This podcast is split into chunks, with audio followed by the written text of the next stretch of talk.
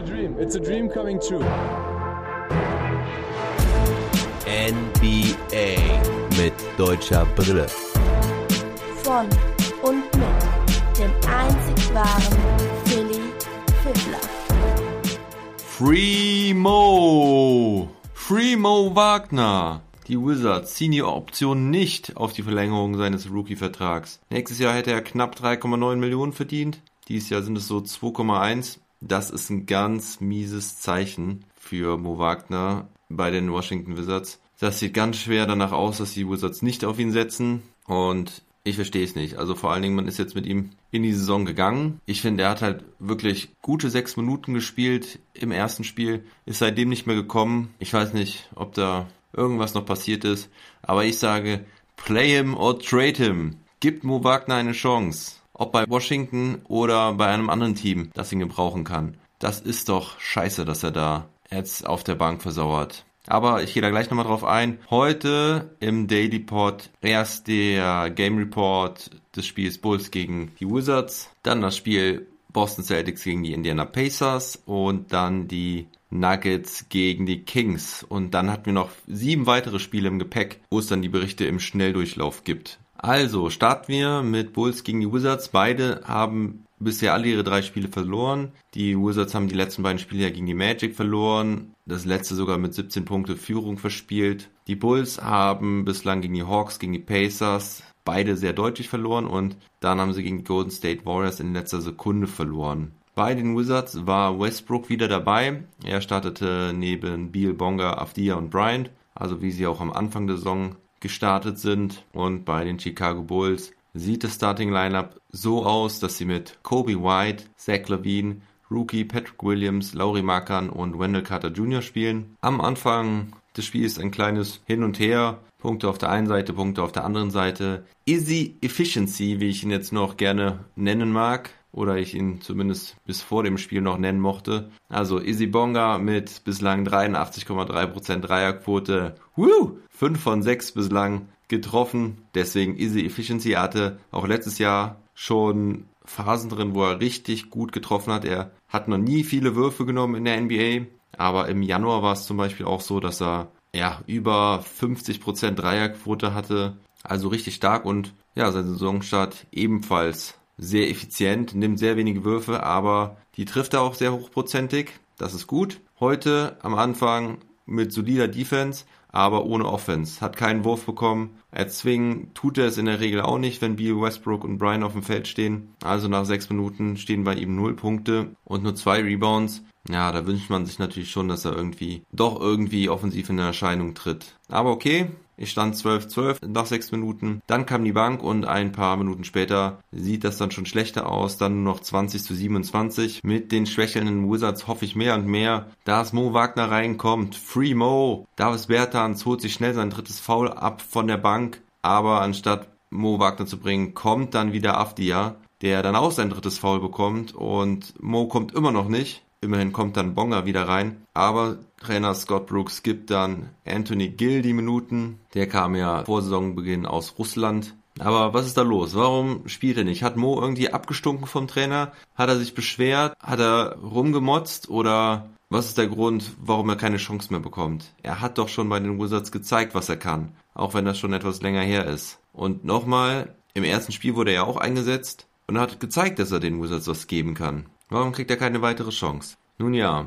die Wizards versprühen in der Folge überhaupt keinen Zauber, also nichts von irgendwelchen Magiern zu sehen, keine Energie, komische Stimmung. Nach dem letzten Ballbesitz, wo die Wizards es in 15 Sekunden nicht schaffen, einen Wurf abzufeuern, sieht man da ganz bedrückte, verzweifelte Gesichter unter anderem von Beal. Westbrook drückt seinen Kopf gegen Wagners Brust. Beide sprechen dann eine Weile miteinander. Freut mich, dass Wagner wenigstens da von Westbrook Aufmerksamkeit bekommt. In so einer Situation glaube ich aber, dass man da wieder merkt, wie die Fans fehlen. Ein Impuls von außen fehlt. Aber dieses Team wirkt verzweifelt. Schauen wir, was in der zweiten Halbzeit passiert. Vielleicht können sie ja ein anderes Gesicht zeigen. Und dann Böse Überraschung für NBA mit deutscher Brille. Isaac Bonga steht nicht auf dem Feld. Ich raste aus, Scott Brooks. Was ist denn jetzt los? Bist du schon so verzweifelt und hast Angst um deinen Job, dass du, dass du dann Bonga zum Sündenbock machst und lieber dann auf Davis Bertans setzt, der schon drei Fouls hat und, und dann auch nicht trifft, als wäre Bertans jetzt der Heilsbringer oder was. Mann, oh Mann.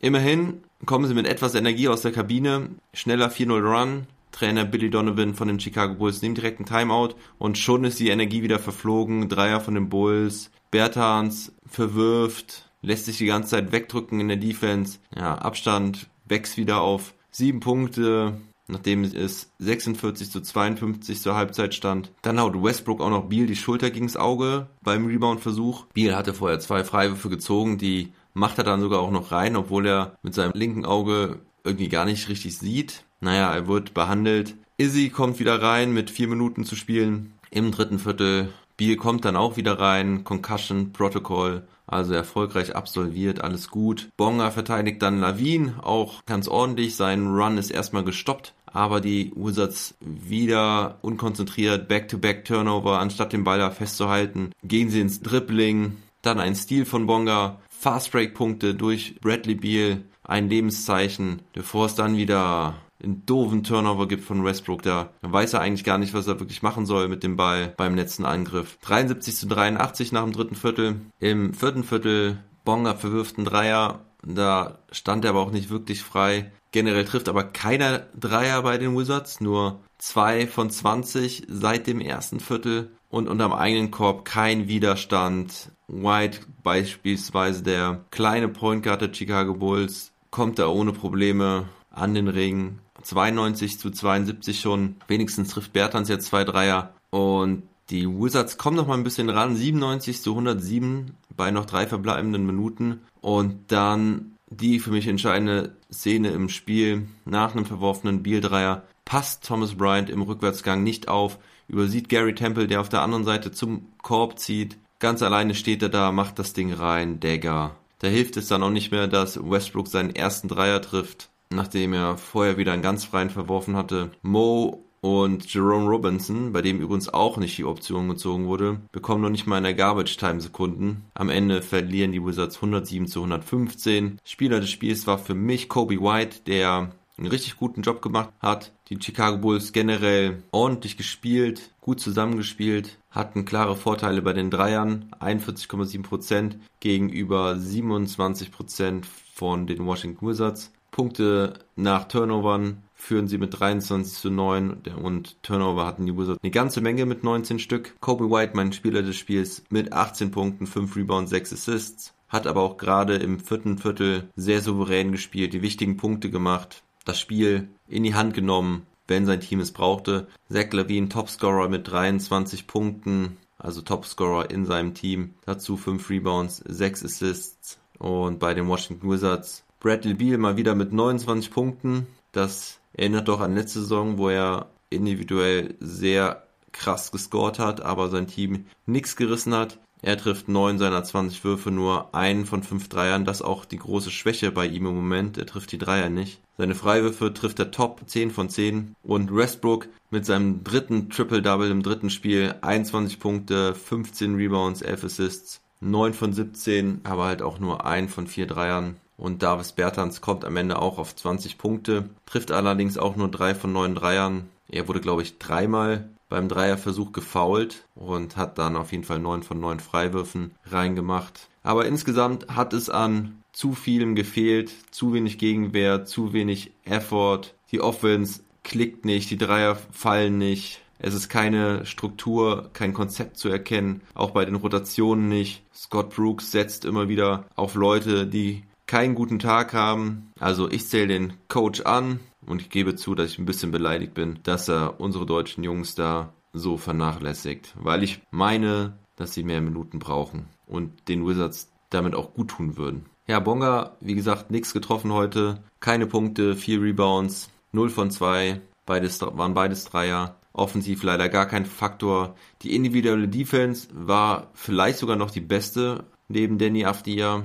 Plus-Minus-Rating hatte er von minus 4. Tja, ich bin gespannt, wie die Wizards antworten werden im nächsten Spiel. Ich bin gespannt, ob es eine Reaktion geben wird, ob die Körpersprache eine andere sein wird. Sie haben dafür die Möglichkeit, das gegen die Chicago Bulls wieder gut zu machen. Und zwar in der Silvesternacht spielen sie zum Jahreswechsel deutscher Zeit, also am 31.12. um 23 Uhr. Vielleicht will da ja der ein oder andere von euch reinschalten, wenn er schön zu Hause gemütlich im Warmen sitzt. Auch ein Rematch hatten wir bei den Celtics gegen die Pacers. Die Pacers bisher ungeschlagen mit 3 zu 0, Boston ja mit, mit 1 zu 2 bislang. Letzte Spiele hatten sie ja auch gegeneinander gespielt. Da hat Tatum ja den Game-Winning 3 verpasst. Den hatte ich hart kritisiert. Turner hatte ich übrigens vergessen, hatte letztes Spiel auch wieder 5 Blocks gegen die Boston Celtics, hat jetzt 5,7 Blocks pro Spiel.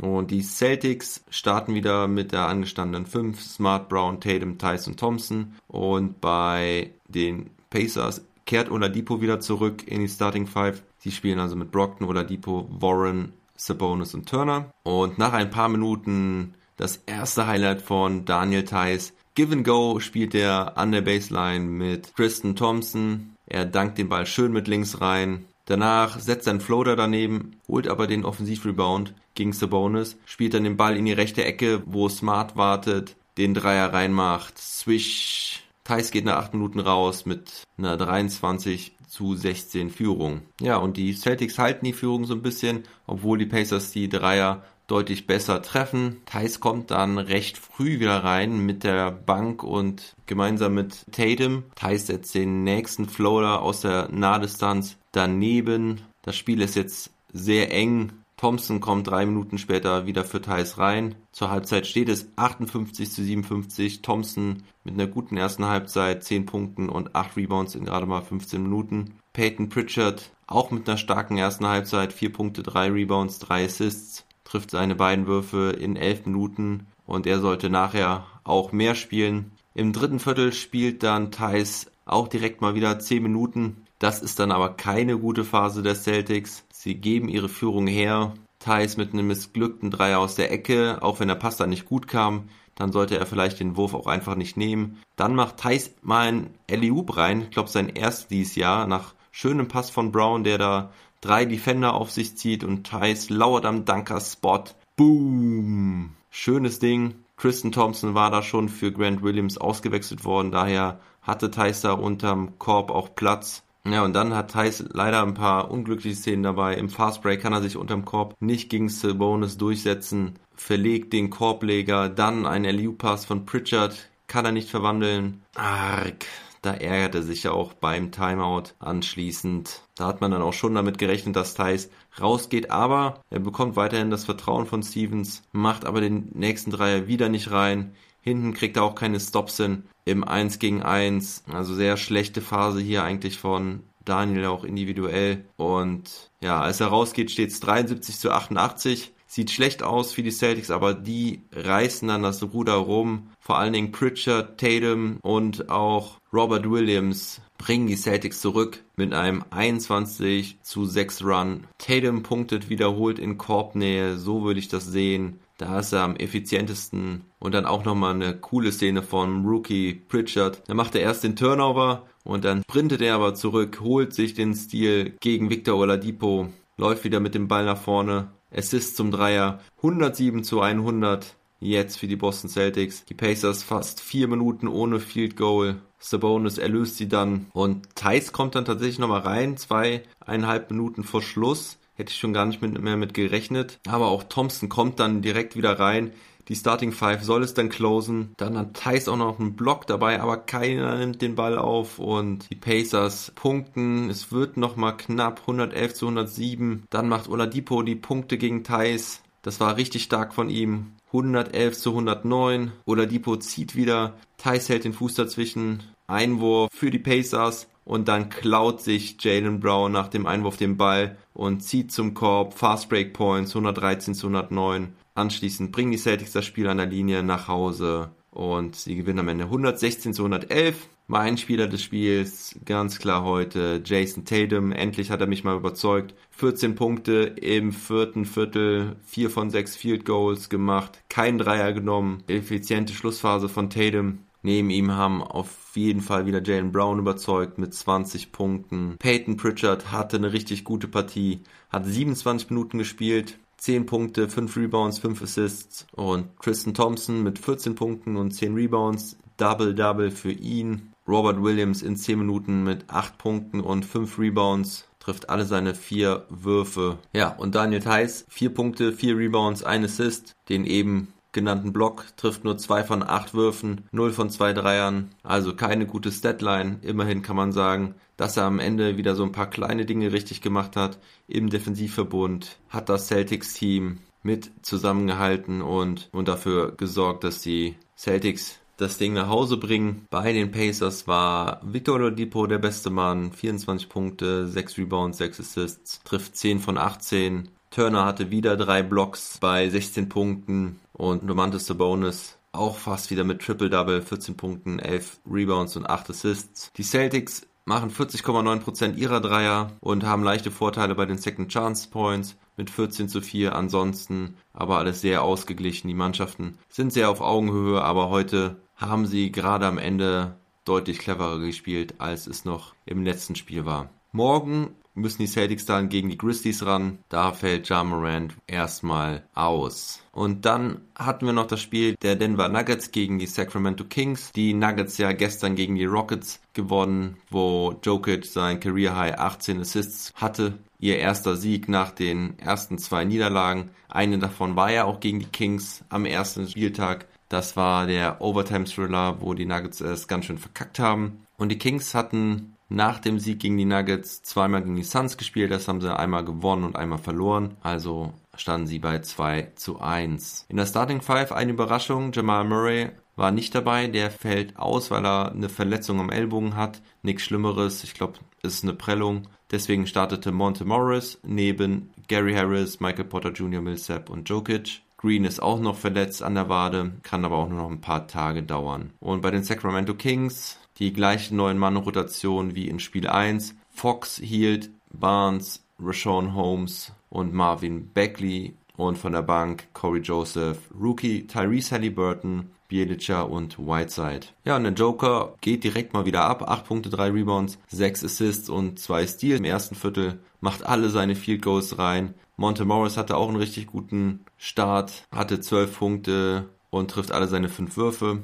Die Kings Offense läuft aber auch richtig gut, deswegen bleibt es ausgeglichen am Anfang. Hartenstein kommt eineinhalb Minuten vor Ende des ersten Viertels wieder rein. Wird direkt mal von Campazzo gesucht, der heute auch ein bisschen mehr Minuten gesehen hat, weil Murray ausgefallen ist. Hartenstein macht auch seinen ersten Layup dann rein, dann in der Folge ein bisschen unglücklich, ein Traveling, dann fängt er mal einen Ball nicht, dann wirft ihm Bagley auch noch einen Dreier ins Gesicht. Ja, bei den Rebounds sah er ganz gut aus, auch wenn er dann in einer Situation den Ball vielleicht besser rausgepasst hätte am offensiven Brett. Und als er wieder rausgeht, liegen die Nuggets zurück mit 45 zu 46 und in der Folge können die Nuggets die Kings nicht stoppen. Bagley läuft heiß, macht 18 Punkte schon zur Halbzeit. In der letzten Aktion haben die Kings den Ball, ein Pick wird gestellt, defensiver Kollaps, Michael Porter Jr. lässt Barnes in der Ecke freistehen, Buzzer Beater for three. Das zweite Viertel gewinnen die Kings mit 42 zu 28 und haben damit 74 Punkte zur Halbzeit gegenüber 62 von den Nuggets, also 12 Punkte Führung. Die Kings machen auch nach der Halbzeit zuerst so weiter, bis die Nuggets die Intensität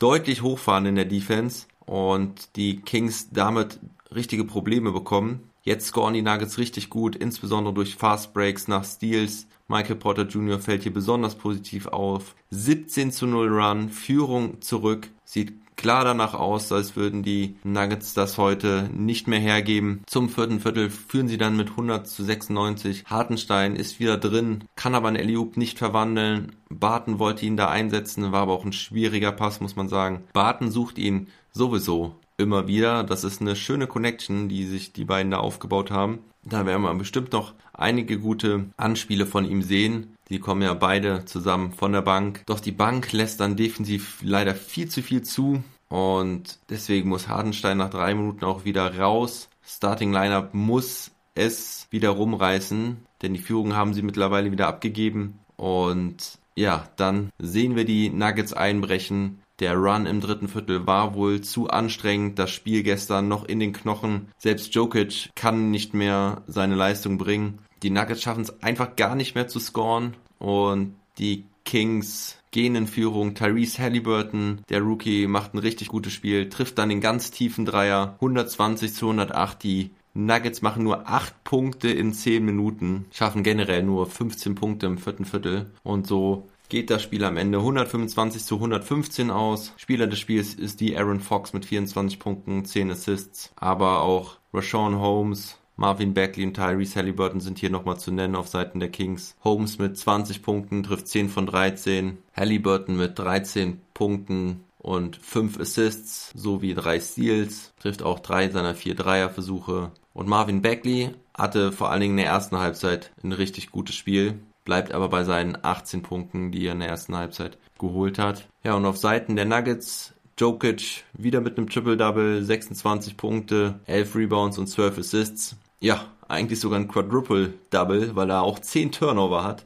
Das ist sehr untypisch für ihn. Er sah wirklich am Ende sehr, sehr müde aus. Wir sind noch am Anfang der Saison. Die Jungs sind noch alle nicht richtig fit. Das sieht man auch bei den anderen Spielen. Michael Porter Jr. hatte ein richtig gutes Spiel. Der ist noch ein bisschen frischer mit seinen jungen Jahren. Er hatte 30 Punkte und 10 Rebounds. Und auch Monte Morris hatte 24 Punkte und 4 Assists. Aber alle, wirklich alle bei den Nuggets haben im vierten Viertel nicht mehr richtig abliefern können. Und vor allen Dingen hat halt auch die Bank verkackt. Will Barton PJ Dozier, Campazzo und Hartenstein haben alle im besten Fall minus 10 im Plus-Minus-Rating und die Nuggets am Ende mit 19 Turnovern, die Kings mit 48,5% Dreierquote und so stehen die Nuggets jetzt bei 1 zu 3. Und am 1.1. kommt Phoenix nach Denver. Das wird bestimmt nicht leichter. Ja, das waren die Spiele der Deutschen. Gucken wir noch in die gesamte NBA. Wie gesagt, noch sieben andere Spiele. Ich versuche es im Schnelldurchlauf zu machen. Die Milwaukee Bucks hauen die Miami Heat aus der Halle. 144 zu 97. Die Miami Heat hatten 100 Zuschauer in den Rängen, das waren fast alles Familienmitglieder, die mussten sich dieses Schmach angucken. Die Bucks kriegen ihre Rache für das Aus in den Semi-Conference Finals und die Bucks stellen einen neuen Rekord und zwar 29 Dreier. Damit übertreffen sie den alten Rekord der Houston Rockets, die 2019 mal 27 Dreier reingemacht haben. Also die Bucks mit 29 gemachten Dreiern bei 51 Versuchen. Zwölf Spieler treffen einen Dreier, nur einer nicht. Jannis Antetokounmpo. Selbst sein Bruder Thanasis trifft einen, seinen ersten Dreier seiner Karriere. Also, das ist echt verrückt. Jannis sowieso mit einem richtigen Off-Game. Könnt ihr euch vorstellen, die Bucks machen 144 Punkte und Jannis macht nur 9 davon. Er hat 9 Punkte, 6 Rebounds, 3 Assists. Er struggelt weiter in dieser Saison. Das erste Mal seit Februar 2017, dass er nicht mindestens 10 Punkte macht. Dafür kommt Holiday endlich an bei den Bucks, macht 24 Punkte, er mit den meisten Dreiern, 6 Stück an der Zahl. Dann gewinnen die Magic gegen die Thunder mit 118 zu 107. Die Magic bleiben mit 4 zu 0 ungeschlagen. Das erste Mal überhaupt, dass sie mit 4-0 in die Saison starten. Das haben sie noch nie geschafft. Das einzige andere ungeschlagene Team bislang sind die Atlanta Hawks. Spieler des Spiels war Nikola Vucevic mit 28 Punkten und 10 Rebounds. Und auch er schreibt Geschichte, denn er hatte die meisten Field Goals in der Franchise History. Bei den Thunder möchte ich kurz Isaiah Roby ansprechen, der ehemalige Maverick-Spieler, der es nicht geschafft hat, bei den Mavericks irgendwas zu reißen, startet und macht direkt mal 19 Punkte, trifft 9 seiner 12 Würfe. Das waren seine ersten Karrierepunkte überhaupt, also dann direkt mal 19 Punkte aufzulegen. Nicht schlechter Specht. Die Raptors verlieren gegen die 76ers mit 93 zu 100. Embiid mit 29 Punkten, 16 Rebounds. Tobias Harris mit 26 Punkten, 11 Rebounds und Ben Simmons mit 11 Punkten und 13 Rebounds. Also drei Triple Doubles für die 76ers. Und Kyle Lowrys 24 Punkte können nicht verhindern, dass die Raptors nun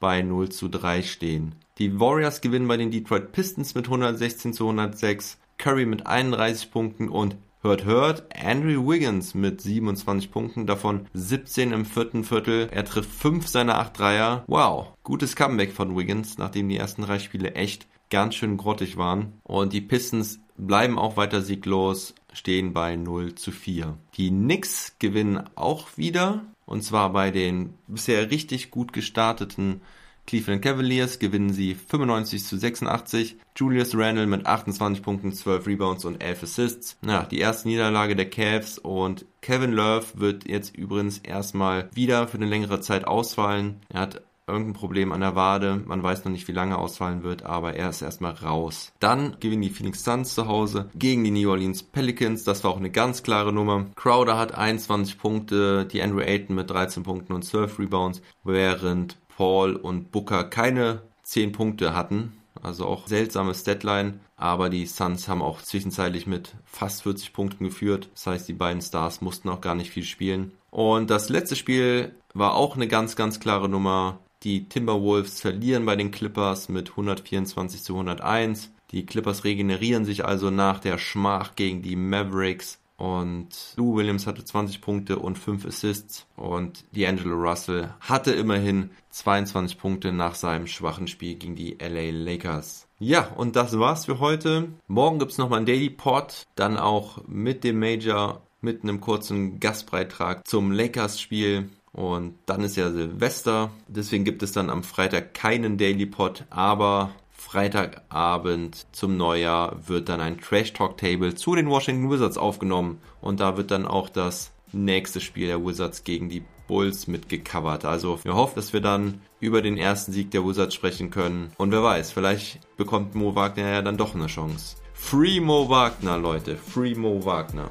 In dem Sinne, macht's gut und never stop ballin'.